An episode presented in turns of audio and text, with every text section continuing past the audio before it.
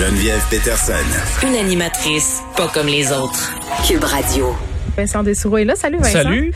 Tu parles de reconnaissance euh, faciale. Ça stresse les gens, la reconnaissance Ah, oui. faciale. C'est formidable, mais on, on craint un peu pour notre... ça. euh, Eh, eh, On a tendance des fois à aller au plus facile, Oui. mais des fois le plus facile fait peur. Là, euh, parce que là, ça va être possible de monter dans le transport en commun à l'aide de la reconnaissance faciale. Pas ici, là, À pas au Moscou, Canada. Ouais. à Moscou, quand même, le métro le plus achalandé d'Europe, c'est 6 millions de passagers par jour au métro de métro de Moscou. Et il y a de l'achalandage, un peu comme chez nous aussi, là. Et à certaines heures de pointe, il semble qu'il y ait du délai pour passer les guérites, les tourniquets. Et là, euh, c'était annoncé depuis un certain temps, on pourra ça- bon s'inscrire et euh, avoir la reconnaissance faciale, de sorte que tu regardes le tourniquet puis te laisses passer.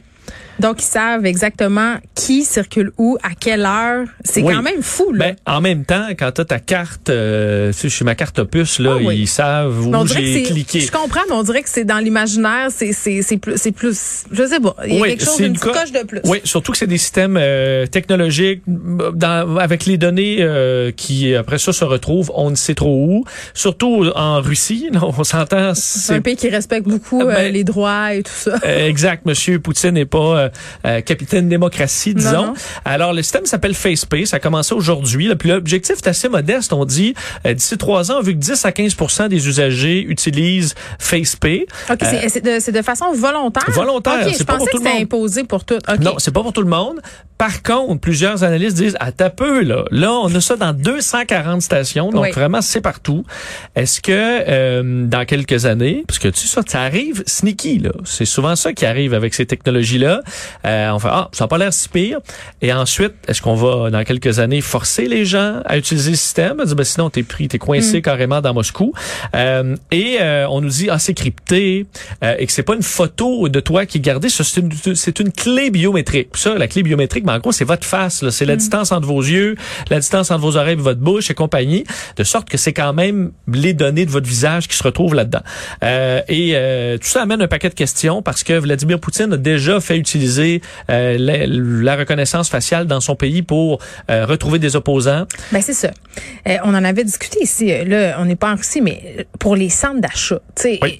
les- bon, un groupe de centres d'achat qui voulait rentrer ça à l'intérieur de leurs édifices, ça avait fait grand bruit parce que c'est- ça qui est soulevé finalement, c'est qu'à un moment donné, sous les questions de sécurité, là, puis de facilité, de dire ok, ce sont des mesures facilitantes, il y a cette question-là justement de pouvoir cibler des gens. Puis ça avait quand même été prouvé là dans les technologies de reconnaissance faciale que pour certaines euh, nationalités, Oui. par exemple les gens qui ont la peau noire là, Il y a des- un c'était paquet plus de compliqué. problèmes. C'est exactement. Oui. Donc ça les peut donner systèmes lieu. de ont des biais euh, ratios, entre Oui. autres des fonds de la discrimination, sans euh, que ce soit programmé par un humain. C'est parce que euh, un système de reconnaissance faciale va, va utiliser des millions de photos là qu'on va Mhm. intégrer pour dire parfait, ça c'est des faces. Et souvent euh, ces euh, banques de données là, ce sont des visages d'hommes blancs ou de femmes blanches, de sorte que le- l'algorithme est peu entraîné pour des visages euh, noirs par exemple, où des fois la caméra verra pas les mêmes détails et ça va faire souvent des faux euh, donc des, Ça des- flague du mauvais des monde. faux positifs. Euh, ça pose des- ça pose un paquet de problèmes. Ouais. Euh, et vient la question de OK mais chez nous là, est-ce que ça peut s'en venir? Et je lisais les travaux de l'université Ryerson à Toronto des experts qui ont analysé un peu la situation au pays et euh, sonne quand même euh, l'alarme en disant que nos politiques au Canada, ils ont pas de colonne. Alors les compagnies peuvent à peu près faire ce qu'ils veulent dans ce domaine-là d'empreintes biométriques, reconnaissance faciale, il n'y a pas assez de balises. Et euh, un des problèmes qu'on a avec la technologie, c'est souvent que la technologie arrive, puis ensuite les politiques peinent à suivre. Là. Donc, ils essaient Oui, de que ça suivre. va plus vite que les, les projets de loi, puis les amendements, puis les C'est ça. agendas. Mais dans un cas de technologie aussi dangereuse que la reconnaissance faciale, je pense qu'il faudrait faire l'inverse. C'est-à-dire que la technologie, la, la- les politiques doivent arriver avant que la technologie s'installe.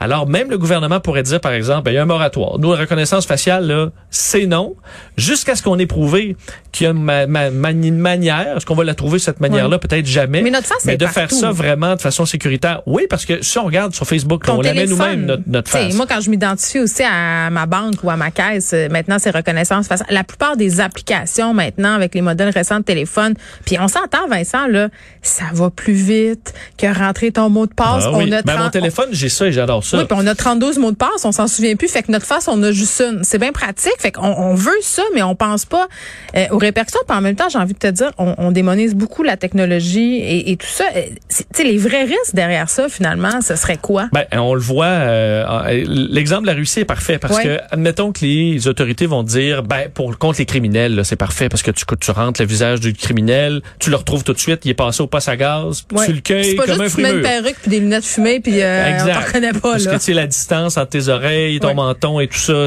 bon, le système pourra le reconnaître. C'est vraiment pas des systèmes parfaits encore, mais ils viendront, ils deviendront redoutables. Euh, mais le problème, c'est que c'est qui un criminel? Ça, ça peut Ah euh, ouais, hein? varier selon les gouvernements. Euh, Alexei Navalny est le parfait exemple. Des opposants de Vladimir Poutine sont euh, notés comme étant des criminels pour toutes sortes de raisons bidons. Et là, le système se retourne contre euh, contre les gens. Et on peut pas on peut pas dire qu'on est à l'abri de ça, euh, des dérives partout, Non. de sorte que c'est des systèmes qui sont dangereux. Et je pense qu'on devrait baliser tout ça au complet, interdire Hmm. de désinstaller avant d'avoir prouvé, avant que les compagnies qui en veulent, euh, que les services de police qui en veulent, aient prouvé que c'est euh, sécuritaire. Parce que souvent, euh, ces outils-là vont emmagasiner des tonnes de données puis nous dire ah mais c'est crypté. Mais c'est crypté jusqu'à temps que ça ne soit plus, jusqu'à temps que quelqu'un ait piraté le système. C'est ça, parce que n'importe où il y a des humains, il y a, il y a une brèche possible, même si les systèmes informatiques sont hyper sécuritaires. Personne n'est à l'abri de se faire payer pour vendre des données. On l'a vu quand même, là, pour des cartes repas. On était prêt à faire bien des bassesses. Exactement. Alors, euh, soyons prudents Oui. avec ça. C'est pas chez devant. nous, mais on a une pensée pour les Russes qui euh, voient ça arriver tranquillement. Allons de, au-devant des problèmes au lieu des régler après coup. Tu me parles de course à pied, Vincent. Est-ce Euh, que tu vas courir en fin de semaine? Non, je cours pas beaucoup, mais je sais que toi, oui. Ben moi je courais avant, je me suis blessée assez sérieusement au dos, fait que je peux plus trop faire euh, de sport mais- d'impact, mais je, je faisais des, des demi-marathons j'étais vraiment craquée là, je partais courir des 5 6 heures, j'adorais ça. Je- Parce que moi, c'est pour moi, ça représente un calvaire. Ah oui? Mais euh, pour toi, donc, t'aimais ça. Mais moi j'aime j'aime les sports de longue haleine comme le, le- je fais du spinning, c'est un peu le même principe que la course, là, ça dure longtemps, c'est très très difficile physiquement, puis ce que j'aime là-dedans, c'est qu'à un moment donné tu rentres dans ta zone, c'est-à-dire que tu deviens comme c'est c'est une espèce de transe, où tu penses plus à rien, mais que tu penses à tout en même temps. Moi, j'ai Ouais. beaucoup de problèmes de job et d'écriture. Ben, euh, c'est exactement ça ma, que- question. Euh, admettons, tu cours, là. Mm-hmm. Euh, puis moi, je pense à, OK, j'ai mal, euh, je t'ai soufflé, euh, ça va-tu finir? Toi, tu penses à quoi? Ben, je, euh, je pense à ma job souvent, puis à mes, à mes problèmes. Puis à un moment donné, quand tu atteins ce, ce moment-là, quand tu rentres dans, dans cette zone-là, dans, dans la bulle, tu penses plus à rien. Et, et là, c'est c'est vraiment un sentiment incroyable. Mais C'est le pour, mais pour l'atteindre, c'est ça l'affaire. C'est parce que les gens qui commencent à courir, courir, c'est c'est dur. OK? Ces sports-là d'endurance, là, on est toutes lâches. OK? L'inertie le remporte sur l'action. là. Oui. On est, moi, tu sais, si tu me demandes, Geneviève, qu'est-ce que t'aimes le plus? Euh, écouter 12 épisodes sur Netflix ou aller courir 11 kilomètres? Ma réponse, elle va être Netflix. Ouais, ça, c'est oui. bien clair. Quand tu commences, c'est vraiment dur puis c'est plate, mais un coup que tu as passé les deux, trois semaines fatidiques, là, où dans le fond, tu as envie de vomir puis tu as envie de mourir chaque fois que tu cours, ça va bien après. Il faut passer le mur. Ouais, ouais, ouais, ouais. T'as pas l'air ouais. convaincu. Non, mais c'est comme, c'est toujours ça, puis la manée, tu le fais, puis là, finalement, tu, après, quand même, avoir passé le mur, Mais tu finalement, t'es déjà rendu à courir euh, Ben de- oui, je sur une du base assise? cross-country. Moi, j'ai même été au, con- fait quelques compétitions, Ah, là, au niveau secondaire. Ok, ok. Non, secondaire, là. Ça, Ok. Des compétitions genre, pas euh, là. pis ces non, non, non, non, non.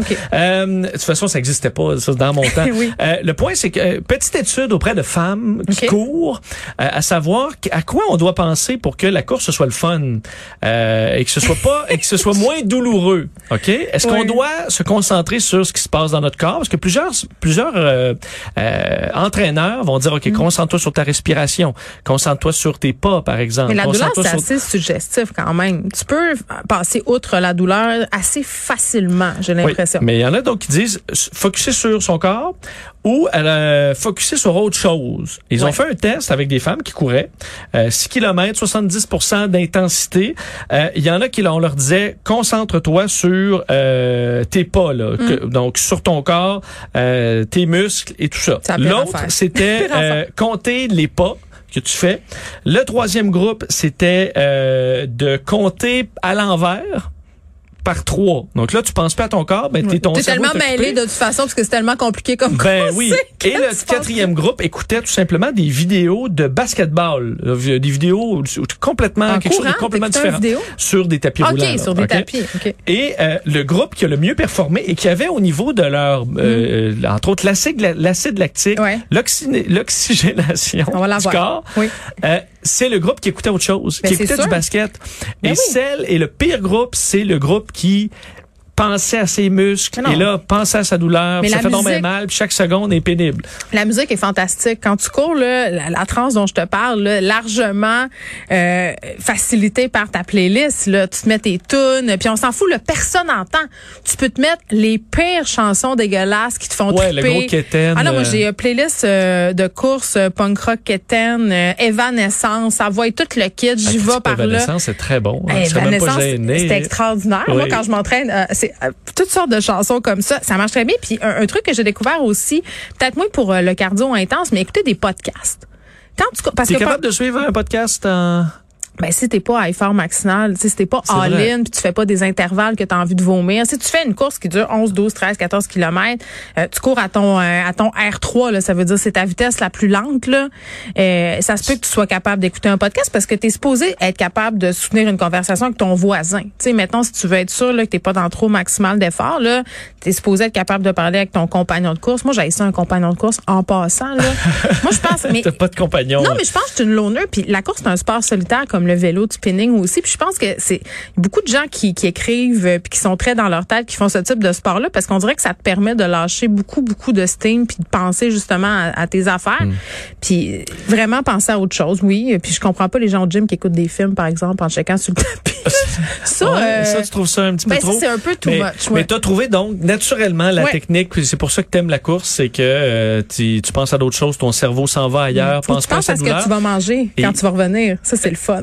Ah oui, ça c'est à, quoi- à quel point tu te gardes le petit câlin, un lait au chocolat, puis une Oui. poutine, puis là t'as tout perdu. Puis on n'est pas obligé d'aimer ça. C'est ça que j'ai envie de dire, là. Vincent, on n'est pas obligé de courir. Donne-toi le plus. droit de ne pas aimer Hey, ça. Moi, je pense que l'important, c'est de trouver un sport qu'on aime. Pour de vrai, là, il y, avait comme une mode. Là, moi, je regardais les coureurs, j'étais comme, oh my God, je vais courir, ils sont tellement cool, le monde qui court. Finalement, euh, finalement, je cours plus Ouais, pantoute. trouves cool, mais c'est pas le terme que j'aurais utilisé. Pour mais, vrai?